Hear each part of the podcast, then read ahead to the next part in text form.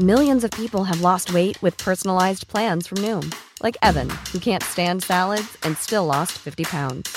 Salads, generally, for most people, are the easy button, right? For me, that wasn't an option. I never really was a salad guy. That's just not who I am. But Noom worked for me. Get your personalized plan today at Noom.com. Real Noom user compensated to provide their story. In four weeks, the typical Noom user can expect to lose one to two pounds per week. Individual results may vary.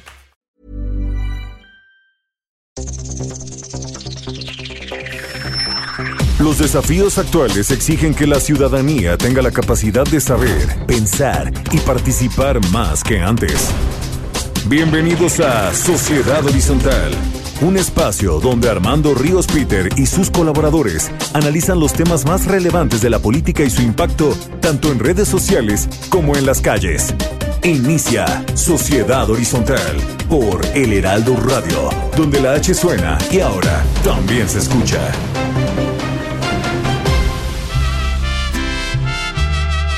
Te creí que estaba roto tu corazón y no estaba roto, estaba vacío. Y yo de tonto terco quería completarlo con el mío,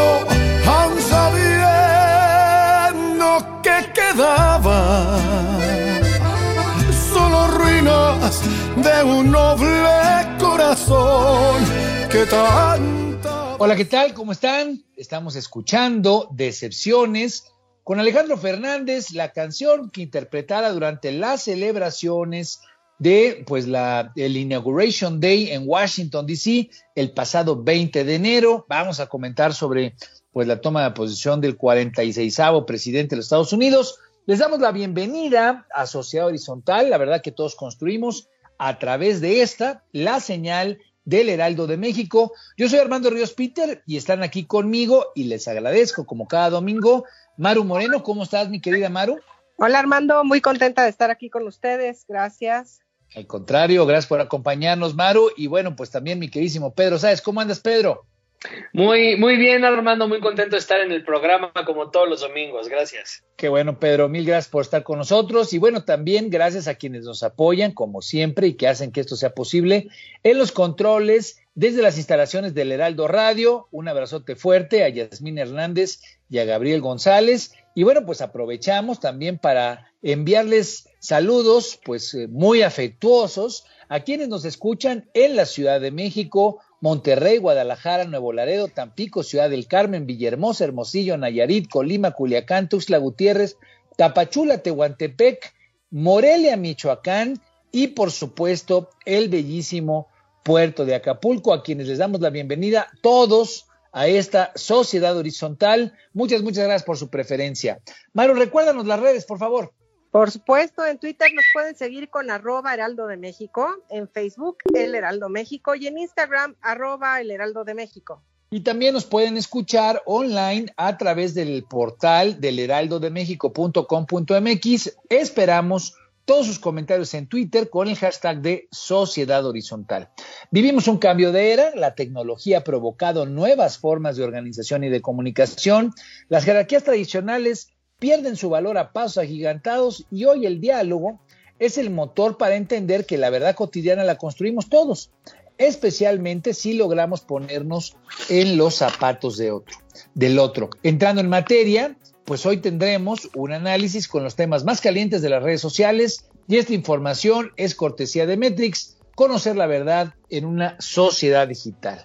Bueno, pues yo empezaría comentando el pasado miércoles tuvimos pues ya el evento formal, la toma de protesta de Joe Biden como el presidente número 46 de los Estados Unidos de Norteamérica, pues un evento emotivo sin duda alguna, para muchos un evento pues eh, esperanzador, recordemos que venimos de pues no solamente muchos meses en los que hubo esta confrontación electoral, postelectoral, en la que después de la elección en noviembre los seguidores de Donald Trump pues eh, sintieron que había habido fraude, hubo los señalamientos en las eh, revisiones a nivel estatal. A final del día, pues eh, todo terminó con estas imágenes que aquí ya comentamos del 6 de enero, en las cuales pues el Capitolio fue tomado por, por varias personas. En fin, venimos de momentos de pues una, una tensión eh, electoral y postelectoral importante,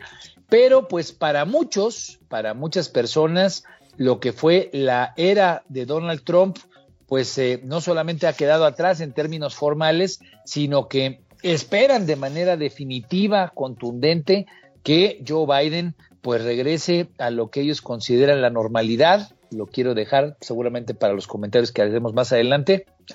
Pero pues eh, es una normalidad tal vez difícil de regresar. Nosotros aquí hemos, eh, aquí hemos dicho que pues personajes como Donald Trump o estas figuras muy, muy, muy fuertes que aprovechan la comunicación personal y directa con, con las audiencias en esta lógica de comunicación circular, pues no son la causa de todos los cambios y todas, obviamente, muchas veces las frustraciones que le genera a una parte de la ciudadanía el hecho de que estén cambiando las cosas, sino que son el efecto, el efecto de que la sociedad ahora se encuentre comunicada, informada, organizada de manera distinta. Las redes sociales, las tecnologías de la comunicación cambiaron la forma en la que funciona la sociedad y esa es precisamente la causa de que las cosas funcionan de manera distinta. De tal manera que, pues, los que le apuestan a que Joe Biden traiga cambios importantes, significativos, creo que tienen que estar atentos a ese ángulo.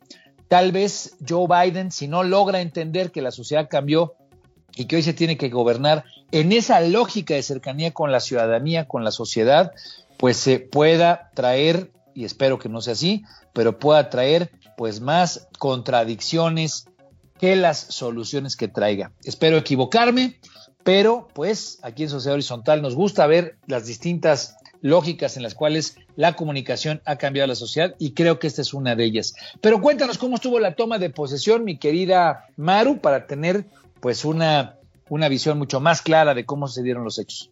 El nuevo presidente Joe Biden asumió el cargo este 20 de enero con una emotiva toma de protesta en el Capitolio, con lo que marcó la transición oficial a una nueva administración presidencial en la Casa Blanca. Biden y la primera mujer vicepresidenta Kamala Harris participaron en una serie de significativas ceremonias con la participación de tres expresidentes, Bush, Clinton y Obama, y varios artistas, destacándose Lady Gaga y Jennifer López. Los que brillaron por su ausencia y fueron severamente criticados por su actitud fueron el expresidente Donald Trump y su esposa. Este día tan especial dio término con la firma de las primeras órdenes ejecutivas del presidente en la oficina oval. El mundo puso sus miradas minuto a minuto sobre la capital americana y se tradujo en el hashtag Inauguration Day en Twitter. Bueno, pues fue un, sin duda alguna, un tema que mucha gente estuvo atenta. El presidente Biden ha, pues, eh, se ha comprometido a, a pues eh, reconstruir, así más o menos es el tono que ellos plantean, reconstruir las cosas que se dejaron por hacer o que se destruyeron durante cuatro años de la administración de Trump. Uno de ellos es el tema de regresar al Acuerdo de París, que es, eh, me parece que uno de los simbólicos, enigmáticos, importantes. Pero, mi querido Pedro, ¿Cómo viste tú las cosas y qué opinas tú de lo que yo señalaba?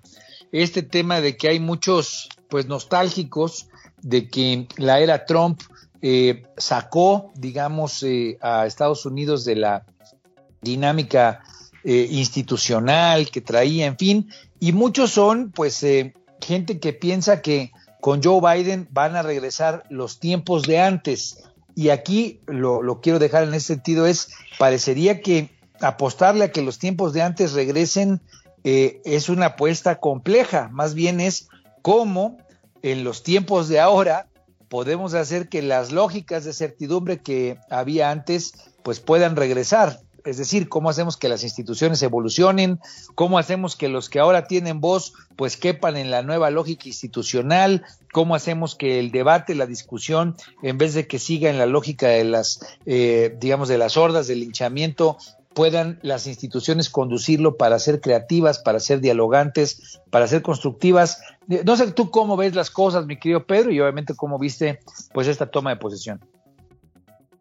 Pues sucedió algo muy interesante en redes relacionando, relacionado con lo que tú estás comentando, Armando, que es que posiblemente la imagen eh, que más giró el mundo durante la toma de, eh, posesión del cargo de presidente de los Estados Unidos, en su inauguración, eh, fue la imagen de Bernie Sanders sentado solito, ¿no? Eh, observando todo, con una cara como de, eh, pues de no estar satisfecho al 100%, ¿no? ¿Y, a qué me refiero con esto?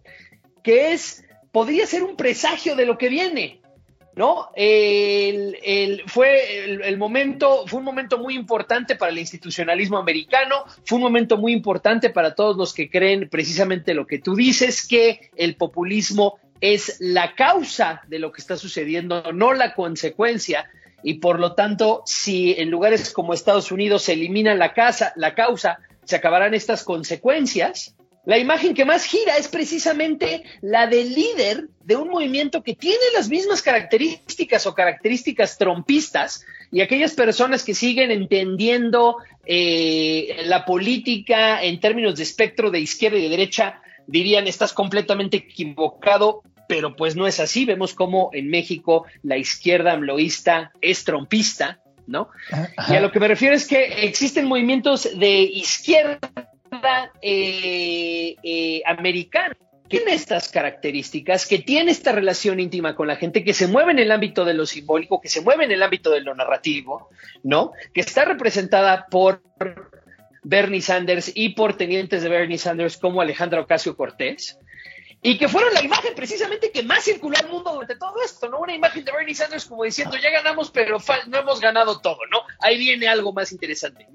Entonces, Ahora, te, interrumpo rápido, te interrumpo rápido porque yo vi la fotografía, en efecto me llegó en varias ocasiones, en la que está él como todo abrigado, ¿no? Este, como con mucho frío, y está con unas como computadoras alrededor, en un como cuarto ahí medio, medio, pues digo, medio tecnologizado, pero tecnologizado medio a la antigua. ¿Te refieres a esa fotografía, correcto? Sí, sí, sí, es que esa fotografía, es, ese, te mandaron un meme donde él ahí, la que tú viste, él está en un, en un cuarto computarizado y después lo ponen y está en medio de una, este, de un, de un, de una, eh, de un espectáculo de ballet y después lo cambian y está en medio está en medio del circo, exacto. No, pero eh, él estaba ahí solito viendo la inauguración. Claro. O sea, esa, foto está él ahí solito en el frío viendo la inauguración con esa cara. Sí, es un presagio de lo que podría ser el futuro, de lo que muy seguramente será el futuro, ¿no? Y de que, pues en estos eventos en los que tantas personas festejaron el fin, ¿no? De, de la incertidumbre institucional de esta posmodernidad, ¿no? O de esta hiperconectividad, lo que más se movió, lo que más giró en redes fue la presencia de aquellos elementos eh, del, Partido Demócrata que están este, en la lógica de, eh, más cercana a la lógica de hiperconectividad, más cercana de lo simbólico y más, más cercanos a la lógica de privilegiar la narrativa sobre lo real. E, eso es bien importante porque, digamos, eh, para, para comentarlo con el auditorio. Sin duda alguna, muchos actores muy emocionados, ganan los demócratas, mucha gente se, se, rasgaba las vestiduras de que hay que sacar a Trump a como dé lugar, porque veían en Trump, digamos, a él como el problema. Y lo que no se logran dar cuenta es de que tal vez ese tipo de personajes son el principio de una solución. Y aquí obviamente lo que aspiro es a ser un poco este, polémico, ¿no? Es cómo la política, cómo el actuar público empieza a tener una nueva dinámica de cercanía con la sociedad.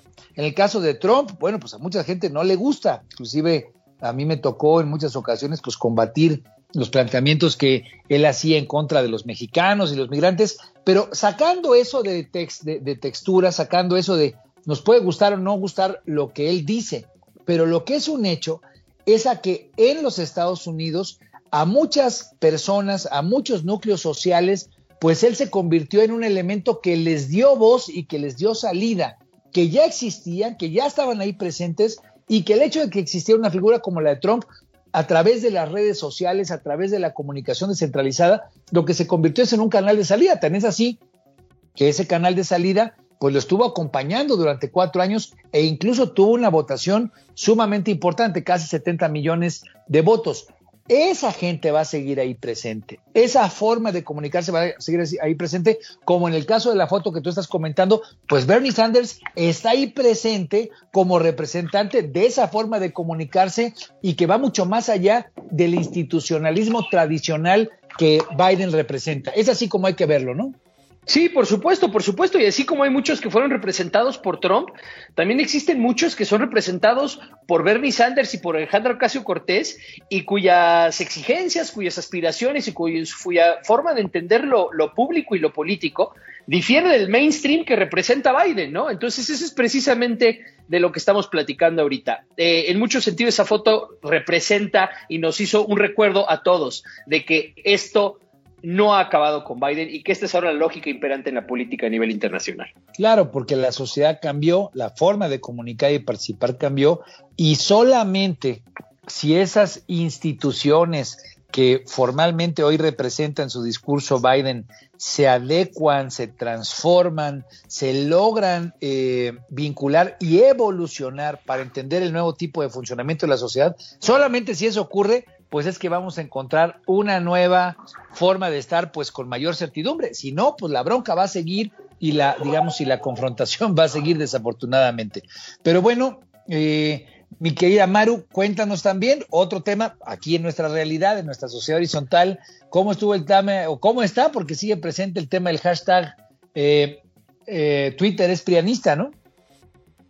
Sí, el presidente López Obrador dijo durante una de sus mañaneras que el director general de Twitter era panista y que esta preferencia definía las políticas de la red social a favor de ese partido en una semana en que se dio el bloqueo de algunas cuentas amloístas. Antes dichas acusaciones, Twitter decidió responder a los comentarios con un mensaje en el que buscaba dejar muy claro que sus políticas de uso no responden a orientaciones o preferencias de una sola persona, sin importar el cargo que ésta ocupe dentro de la organización.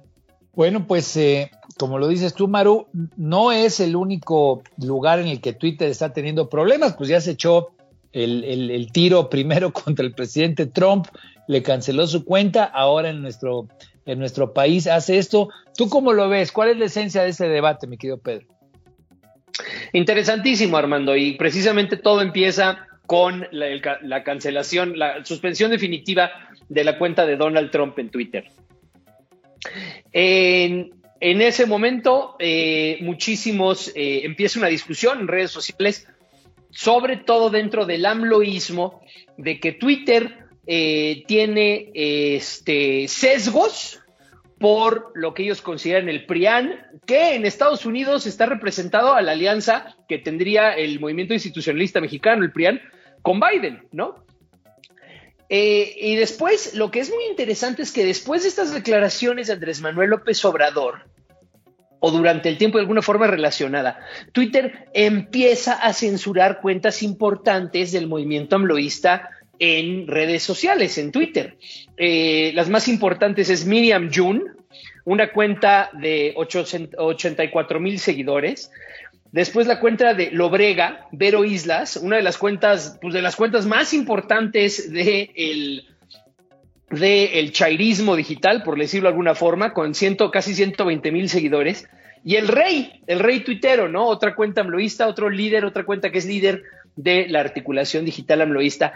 Eh, personajes como Fernando, como, como, perdón, Fernando, como Fernández Noroña, salieron en sus cuentas a defender a estos eh, soldados de la 4T digital y exigirle a Twitter que regresara a estas cuentas, ¿no? Entonces, la, lo que sucedió con, con eh, la suspensión definitiva de la cuenta de Trump, las declaraciones del presidente, la suspensión definitiva de estas cuentas del ambluismo digital, pues obviamente generaron una discusión muy, muy importante al respecto de si eh, Twitter y las redes sociales están empezando, por una parte, a darse cuenta que han sido ellos eh, causa de eh, de esta nueva forma de entender a la política, ¿no? Que esta nueva, que esta nueva dinámica política puede ser riesgosa, considerando eh, lo que sucedió en el Capitolio la semana pasada, el Capitolio de Estados Unidos, y que quizás es eh, oportuno empezar a tomar medidas censurando o regulando, fiscalizando la actividad de los, la actividad política que se da en las redes sociales y de cuentas específicas como la de Trump y como la de estos, estos personajes amloístas en México, ¿no? Y entonces los amloístas compraron esta narrativa y empezaron a moverse, empezaron a ver muchísimas este, iniciativas, incentivos para irse a Telegram. No sé si ustedes tengan Telegram. En las últimas dos semanas, Telegram, eh, si uno tiene Telegram y se va a Telegram, se da cuenta cómo todos sus contactos están empezando a llegar a Telegram, ¿no? Ahora, ¿por qué? Una, una pregunta, Pedro. Una pregunta. ¿Cuál fue la, digamos, la justificación que dio Twitter respecto a quitar, a eliminar estas, estas cuentas? me refiero a las mexicanas de, de, lo que tú le llamas el, el chairismo digital. El chairismo digital. Twitter hasta este momento no ha hecho ninguna declaración en cuanto a la cuenta de Miriam Jung o en cuanto a la cuenta del rey tuitero, ni en cuanto a la cuenta de Lobrega. Se suspendieron, si no me equivoco, el, el martes y miércoles de la semana y no se han hecho ninguna declaraciones al respecto. Bueno, entonces, dado que no lo ha hecho, parecería que lo que tenemos aquí en esta dimensión es, eh, me refiero a la dimensión nacional, es un fenómeno que hay que analizar con mucho mayor profundidad, que es qué tanto las plataformas que se han convertido pues en los verdaderos instrumentos de la transformación del cambio de era, como le llamamos aquí, no es una era de cambios, sino un cambio de era. Las plataformas se convirtieron en ese instrumento de libre expresión, de libre participación, de libre flujo de ideas y de pronto, pues en esa lógica de libre flujo de ideas se dan cuenta, pues, que animan actores que, o dinámicas, no diría actores, dinámicas, que terminan pues poniendo en riesgo la propia libertad o lo propio, eh, las propias condiciones de libertad que estaban previamente establecidas. Me, explico de manera más puntual.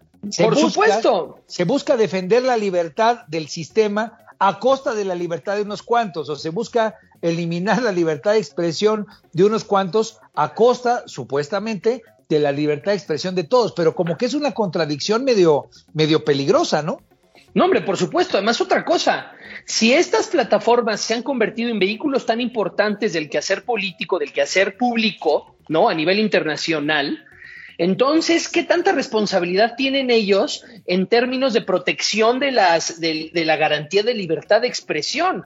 ¿no? Porque uno podría argumentar, eh, no, pues es que son compañías privadas y ellos tienen todo el derecho de decir quién entra y quién no entra a su club, ¿no? Como, como te podrían retirar de un restaurante por no cumplir con la normatividad, ¿no? Y ese es básicamente el argumento que da Twitter al respecto, no se está cumpliendo con la normatividad.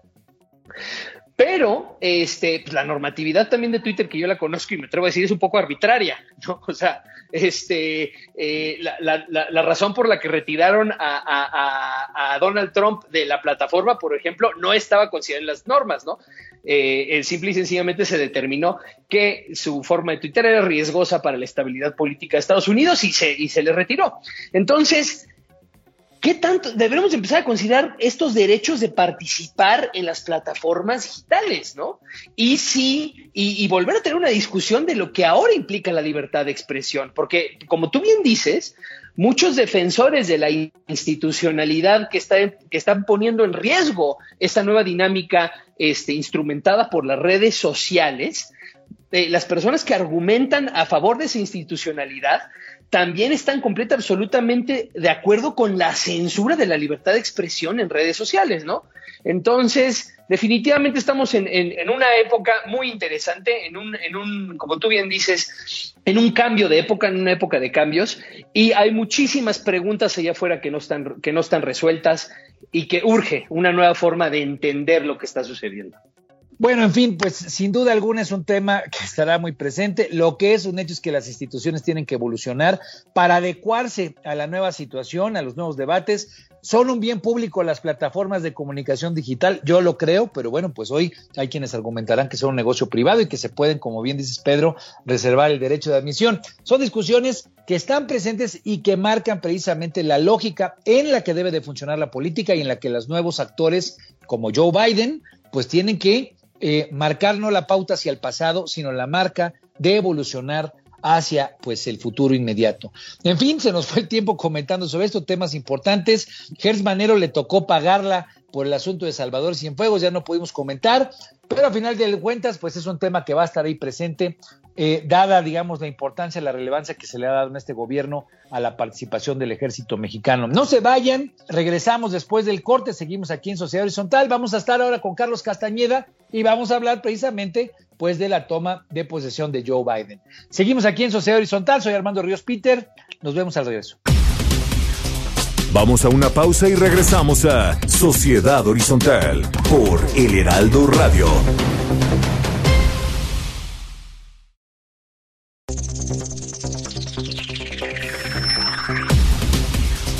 Regresamos a Sociedad Horizontal por El Heraldo Radio.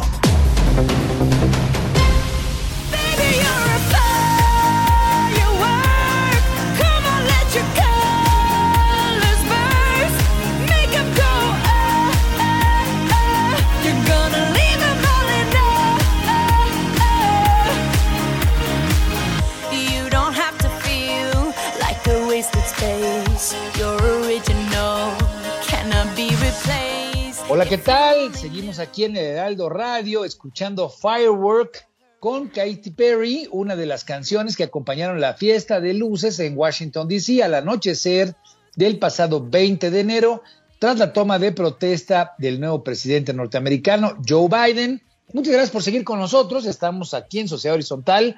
La verdad que todos construimos. La información, como siempre, es cortesía de Metrix. Conocer la verdad en una sociedad digital.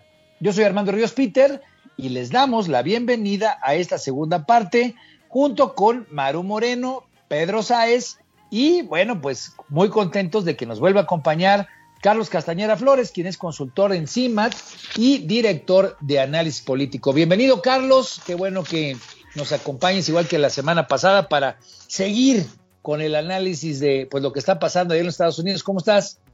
Pues muchas gracias por invitarme y poder platicar con ustedes y su auditorio. Sí, la vez pasada nos quedamos eh, pues ahí como atentos, ¿no? Un poco con el, con el sabor de boca del análisis de lo que había pasado, la toma del Capitolio, pero pues sobre todo lo que venía, que fue pues precisamente ya la toma de protesta.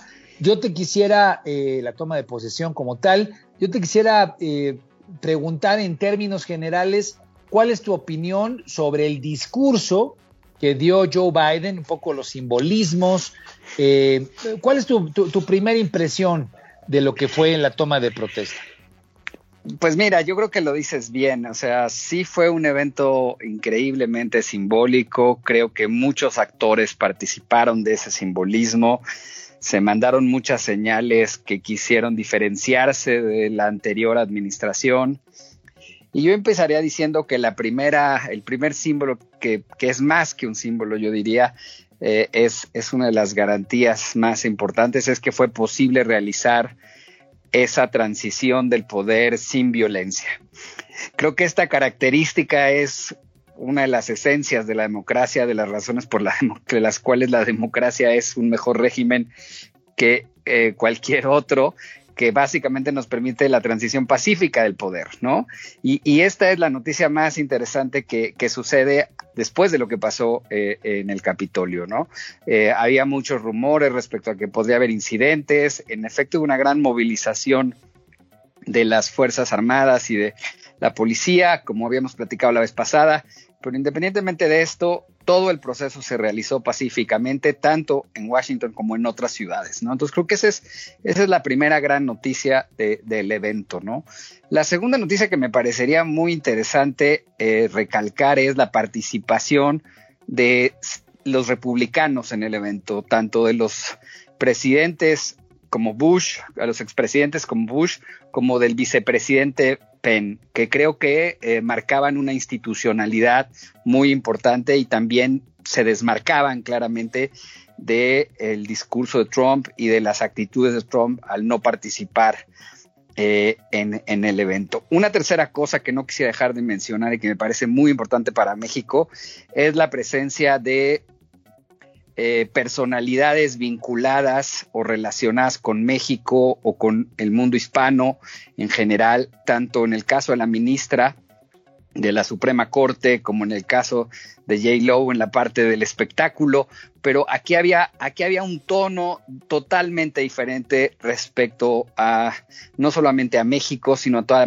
Latinoamérica, ¿no? Un, un mensaje que no es casual, que no tiene nada que ver en el caso J. Lowe por su lugar en, el, mundo del espectáculo. Creo que aquí hay una intencionalidad muy importante de enviar un mensaje que también está clara en la administración por los funcionarios que tienen que ver y que están relacionados con América Latina, que conocen a México. Creo que es una de las administraciones que mejor conoce a México, que tienen mayor número de funcionarios que conocen bien a México. Recientemente estuvo aquí el ex embajador y, se refería particularmente a, Roberta como una de las funcionarios que va a entrar con una fuerza muy importante eh, y ella se va a encargar de todo el tema, pues básicamente la frontera, la parte migratoria. Eh, y ahí recibimos una serie de señales donde sí estamos en su agenda de una manera totalmente distinta a como fue en la administración Trump. Entonces sí hay simbolismos. Ahora, específicamente del discurso, me gustaría señalar solo dos cosas eh, para contestar más claramente a tu pregunta. Uno, eh, para mí lo más importante es una palabra que él dijo, la democracia es frágil. Mucha gente destacó otras, pero para mí creo que esta es, esta es la palabra más importante que él dijo por primera vez Estados Unidos, que había sido una democracia donde parecía imposible que una cosa como esta llegara a suceder, eh, que hubiera un escándalo de fraude de las dimensiones que todavía hoy padece Estados Unidos, porque el número de personas que cree que hubo fraude es muy alto, eh, y que realmente llegara a afectar las instituciones al nivel de algo que algunos llamaron incluso golpe de Estado o asalto al Capitolio, en fin, con palabras que no podría, no, no, serían inimaginables realmente en Estados Unidos. Eso nos hace pensar que sí, la democracia es frágil. Y lo dijo el presidente eh, Biden en su discurso. Otras personas han destacado la unidad, en fin, otros valores que se mencionaron ahí. Pero creo que ese me parece que es uno que tenemos que tener mucha atención. Ahí, quisiera eh, puntualizar, has, has, dado dos respuestas sobre las que igual es importantísimo profundizar. Una, cómo viene la agenda, las prioridades de la agenda con nuestro país. Pero antes, antes de que, de, que inclusive te llamáramos en la primera parte del programa, estuvimos pues tratando de hacer algunas eh, análisis, algunas eh, eh, aproximaciones a lo que tú acabas de decir. Cuando el presidente Biden dice la democracia es frágil y todo el contexto alrededor de la, de la, digamos, de lo que fue la toma de posesión, el señalamiento de fraude, nosotros aquí en Sociedad Horizontal insistimos que eso no tiene que ver exclusivamente con un personaje, con Trump, por más, digamos, polémico que sea, sino con una forma en la que se da la comunicación, en una forma en la que se da la información que le llega a la sociedad y la forma en la que ésta ahora se organiza y actúa, se moviliza en el caso de los Estados Unidos. Muchos, y tú lo acabas de decir, seguidores de Donald Trump, pues estaban convencidos de que hubo fraude independientemente que lo, que lo dijera Donald Trump o no. Claro, Donald Trump también lo dijo, lo enfatizó, pero esta percepción, estos señalamientos, pues no exclusivamente tienen que ver con un personaje. Eh, entonces ahí sería mi, duda, mi pregunta, ¿cómo ves tú que, que, esto requiere, reclama, pues una evolución institucional? Sí que bueno que Joe Biden diga que la democracia es frágil, pero ¿hacia dónde crees que tendrían que adecuarse las decisiones del nuevo presidente y del establishment estadounidense, de la lógica eh, institucional de los Estados Unidos, pues para entender que eso pues no tiene que ver con Trump solamente, sino con un nuevo funcionamiento de la sociedad. ¿Te hace sentido lo que te acabo de comentar? Sí, estoy totalmente contigo. Creo que eh, justamente este es el, el, problema quizás más difícil, no solamente para Estados Unidos, como tú dices, para muchísimos países, incluidos nosotros, Eh, creo que eh, el problema yo lo pondría en estos términos. A mí me parece, y, lo, lo, explica muy bien Nadia Urbinati en un libro muy bueno que se llama Yo Pueblo, que acaban de publicar en español recientemente y se los recomiendo mucho. Eh, ella es una experta en el tema del populismo y es una, una maestra de Harvard. Y lo que ella dice básicamente eh, en, en este sentido es el problema de la crisis de representación, de lo que se llama la democracia representativa. Es decir, nosotros cedemos nuestro derecho a, la decisión a una serie de representantes, que en este caso en las democracias presidencialistas como la norteamericana y la nuestra, son nuestros legisladores y el presidente de la República. Y ellos toman las decisiones sobre lo que debe ser el curso de la nación, de las políticas públicas, en fin. Y ahí es donde hay una ruptura total entre eh, podrías llamarlo en términos de comunicación, como tú lo dices, hay una falta de comunicación o una falta de contacto o una desconfianza, también podríamos decirlo así, entre una vez que yo doy mi voto y que ellos deciden o que ellos toman decisiones, yo ya no voy, ya no me siento representado por esas decisiones, ya no siento que estén haciendo lo que yo quiero y ahí es donde está el conflicto.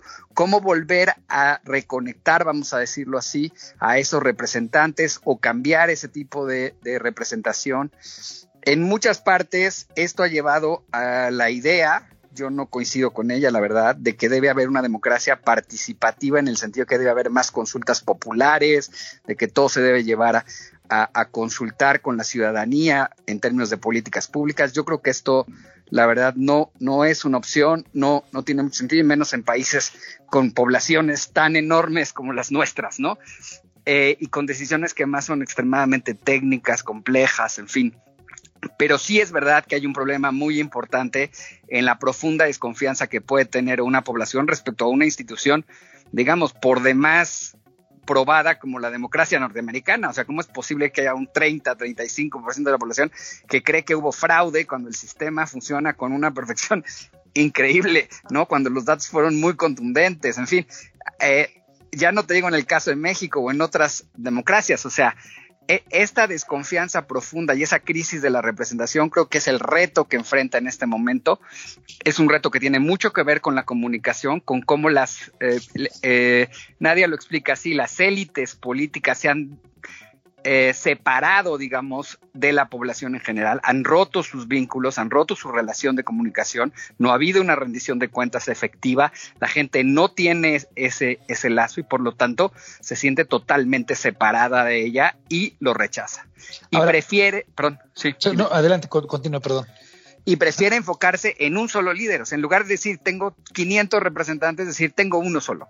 Y esa es una de las fortalezas del liderazgo de los populistas, porque entonces concentran toda su atención en uno y dicen, él es el que realmente me va a representar. Alguien antisistema, alguien que no viene del grupo, que si te fijan son las mismas características que, que Trump promovió, ¿no? Yo no soy Washington, yo no soy un político, yo soy un empresario, yo sí soy como ustedes, aun cuando claro, no era un norteamericano pobre ni un norteamericano, digamos, eh, WASP como fueron los sus votantes, pero vendió esa imagen, ¿no? Tratando de identificarse con esa comunidad, ¿no? Ah, ahora, Carlos, pero me quedo, digamos, eh, inquieto, porque si bien coincido con, tu respuesta, eh, esa, ese establishment que no logra conectar, pues en el caso de Joe Biden, pues él representa el regreso de ese establishment, ¿no?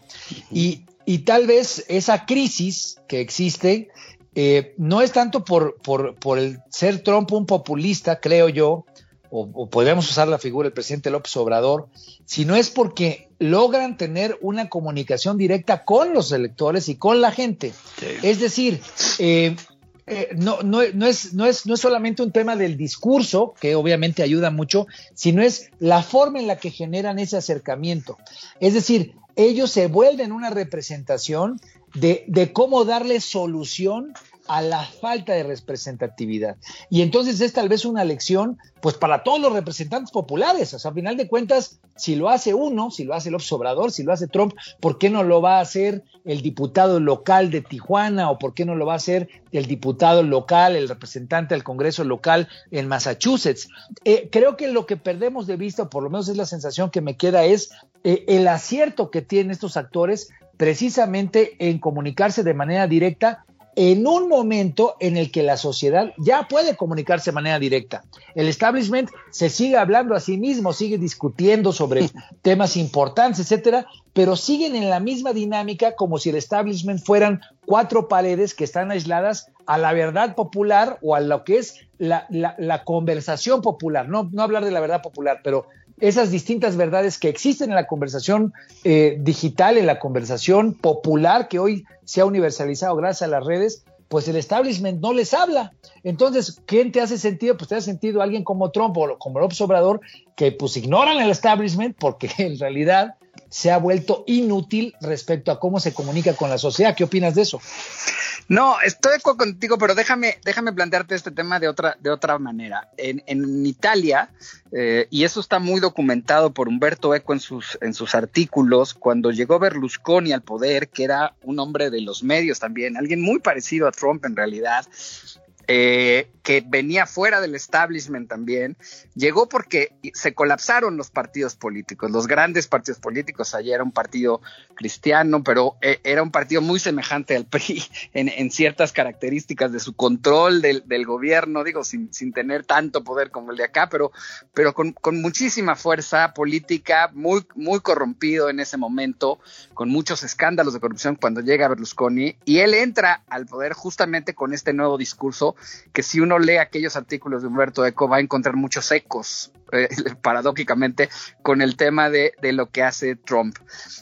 ¿Qué sucede con lo que tú dices? En efecto, eh, y me parece que también lo señala Nadia o algunos de los comentarios que vienen alrededor de su libro, lo, que sucede es que las redes sociales se convierten en un instrumento que permite eh, generar este contacto directo o por lo menos simularlo crea la percepción a la gente de que yo me yo estoy representado con él porque yo le escribo al presidente. El presidente me escucha y me contesta a mí y me contesta a mi legislador o me contesta a mi representante y ya no hay intermediarios.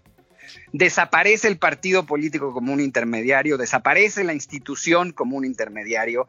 Ahora incluso cuando tú te quejas con un banco, con una telefónica, con lo haces por, por Twitter o, con un, o con la Secretaría de Hacienda y te contestan. Y cuando te contestan es cuando verdaderamente sientes que te toman en cuenta. ¿No? Claro. Y si además te resuelven tu problema, uy, es mucho mejor, hasta lo presumes, ¿no? Esta institución sí sirve porque, mira, me contestaron, me, llegó el señor y me lo resolvió. O sea, aquí me pasó, digo, es anecdótico, pero hubo un, un asalto en una casa donde nosotros vivimos en un fraccionamiento y uno de los vecinos le escribió al, jefe de la policía de la Ciudad de México y le contestó directamente él, el secretario de seguridad. Y estábamos todos impresionados de que él le hubiera contestado de un Twitter. Y llegó la policía inmediatamente, hicieron la investigación. O sea, ¿resolvió el caso? No, no lo resolvió. Pero el puro hecho fue verdaderamente impactante. ¿Qué es lo grave de esta situación? Yo estoy de acuerdo contigo en que ese efecto es muy exitoso. Es exitoso en Trump, es exitoso en el secretario de Seguridad Pública, es exitoso en Telmex, ¿no? ¿Cuál es el problema que tiene? Que la, la sociedad necesita esos mediadores, que son las instituciones porque los problemas no se resuelven por una persona, no se resuelven por un líder político, no se resuelven por el legislador, se resuelven por todo el conjunto de instituciones que están alrededor de él. Y si nos quitan los partidos políticos, si nos quitan, que es un poco la idea que está detrás de, este discurso, del discurso populista que, que, plantea que el puro liderazgo es suficiente en su relación directa con el ciudadano y a través de las consultas populares, entonces, sin mediaciones, no basta con la comunicación vamos a llamarla así, digital o directa, ¿no? Se necesitan esas mediaciones porque se necesita construir comunidad, lo que crean las instituciones son procesos de comunidad y lo que tenemos que entender es que esa comunidad que está integrada es la que es necesario renovar. Estados Unidos tiene un reto impresionante, a mí, volviendo a nuestro tema de, de Biden, porque el Partido Demócrata y el Partido Republicano están llegando a una crisis como partidos, como centros de representación. ¿Quiere la gente estar en el Partido Demócrata? pues la mitad sí, la mitad no, porque la mitad es el establishment y la mitad es estos jóvenes que apoyaron a aquel líder que ya se quedó fuera, que ya seguramente ya no va a poder estar, ¿no? Bernie Sanders, ¿no? Pero que ya no se sienten representados por Biden, claramente. ¿Por qué votaron ahora? Bueno, pues porque había que sacar a Trump, pero en cuatro años Kamala va a ser capaz de volver a jalar a todo ese público que quiere Bernie Sanders, que tiene otras demandas, o se van a ir a otra línea política. En el republicano pasa igual. No tengo duda de que una gran parte de los republicanos ya decidieron que no van a seguir a Trump. Pero, y los que sí lo van a seguir van a ser otro partido y lo van a quebrar. El Partido Republicano no soporta una, una fragmentación. Si el Partido Republicano se fragmenta, así sea en un 30%, el Partido Republicano prácticamente va a desaparecer de los Estados Unidos. Es, es, una, es una ruptura como la que fue la de la democracia cristiana en Italia, de esa magnitud, que, que va realmente a mermar la política norteamericana de una manera muy importante, porque no tener una manera de concentrar eso lo que hace es que radicaliza las posiciones. Sin duda. En ese sentido me encanta la respuesta porque creo que lo que, aunque no lo has dicho, implícitamente está la necesidad de que evolucionen las instituciones. O sea, si, no queremos seguir sufriendo el, colapso de las instituciones y solamente regresar al pasado, que es a mí algo que me preocupó un poco del discurso de Joe Biden, como con mucha nostalgia de regresar a ese lugar, a ese, a ese equilibrio, esa certidumbre que, en la cual todo el mundo estaba contento. Creo que esa sensación de nostalgia puede ser el huevo de la serpiente en la forma en la que se entienda lo que sigue. O sea, el tema no es Trump, sino el tema es cómo las instituciones, el Partido Republicano, como tú lo has dicho, o la propia lógica en la que funciona el Congreso y la representación popular, pues puede evolucionar para que la gente la sienta cercana y cómo en esa cercanía se aprovechan por las nuevas tecnologías que algunos actores, si quieres de manera silvestre o, controvertida, digamos, para no, para la que le gusta a la gente o, muy esperanzadora, pues termina siendo unipersonal y no institucional. Entonces, ¿qué opinas de eso? ¿Cómo deberían de cambiar las instituciones? Sí, yo estoy de acuerdo contigo. Yo creo que sí es necesario renovar las instituciones y una parte de la renovación de las instituciones tiene que ver con la comunicación. Y eso lo hemos visto por el, si, si vemos los liderazgos que han llegado, que han ganado, que han atraído la atención, o sea, pasó en El Salvador, o sea, este tipo de personajes que llegan con, unas eh, estrategias políticas, vaya, lo vimos aquí en México, en Nuevo León, cuando ganó el Bronco, incluso cuando ganó Fox, o sea, o sea, a nosotros se nos olvida, pero estas cosas ya nos pasaron, ¿no? o sea, o sea, sí, ese cambio de discurso, ese cambio de actitud que renovó la política, que renovó la manera de entrar, es algo que necesita volver a entrar. Ahora, yo creo que Biden, volviendo a ese, a ese punto muy específico, tiene un reto muy complicado, porque él por un lado tiene que estabilizar el país, porque tiene una, una polarización muy sui generis allá. Yo no creo que sea una polarización 50-50, como dicen, yo creo que es una polarización más sofisticada. Sí. Pero y, y, mandar un mensaje de que él va a hacer un gran cambio, creo que puede alterar a mucha gente, porque ahorita yo creo que todo el mundo lo que quiere es salir de la pandemia, regresar a la economía y empezar un poco como a ver tranquilidad y quizás después puedan ponerse a, a, pensar en cambiar algo. Pero esa es una cosa que también Kamala va a tener que tener una posición muy interesante, cómo ella le ayuda con eso. Sin duda. Pues mira, se nos fue el tiempo en esta conversación. Quisiera oír de ti eh, las prioridades eh, que va a significar la nueva relación. Estamos a punto de terminar, pero la, la nueva relación México-Estados Unidos, ¿dónde estarán las prioridades? ¿Dónde hay que estar atentos? Sí, sí creo que cambian muchas cosas. Mira, eh, primero el tema medioambiental y climático que para Biden es una prioridad de hace muchos años y que en México está claro que no lo es.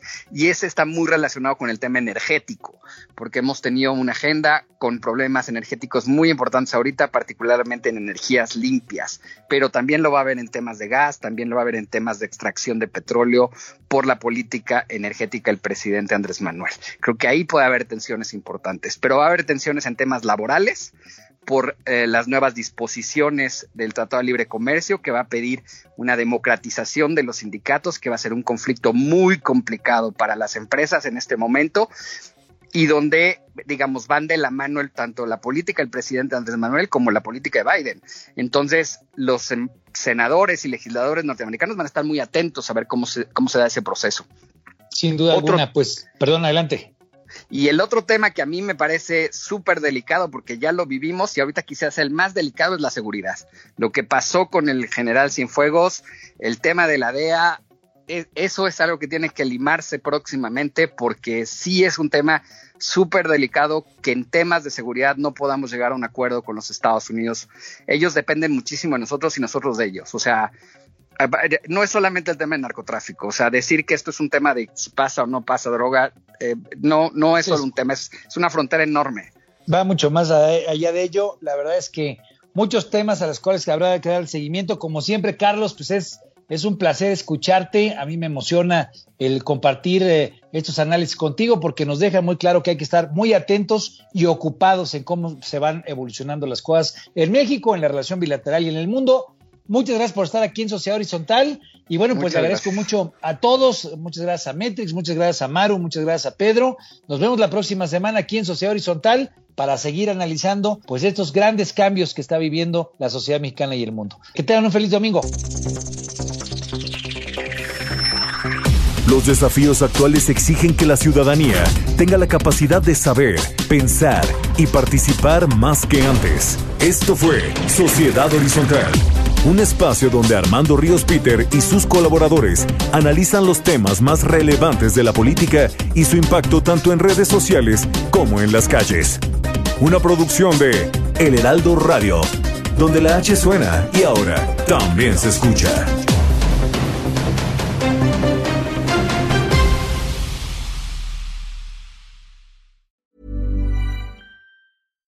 When you make decisions for your company, you look for the no-brainers. And if you have a lot of mailing to do, stamps.com is the ultimate no-brainer. It streamlines your processes to make your business more efficient, which makes you less busy. Mail checks, invoices, legal documents, and everything you need to keep your business running with stamps.com. Seamlessly connect with every major marketplace and shopping cart Schedule package pickups and see your cheapest and fastest shipping options from different carriers. With rates up to 89% off USPS and UPS rates. And with the Stamps.com mobile app, you can take care of mailing and shipping wherever you are. Make the same no brainer decision as over 1 million other businesses with Stamps.com. Sign up with Code PROGRAM for a four week trial, plus free postage and a free digital scale. No long term commitments or contracts. That's stamps.com. Code program.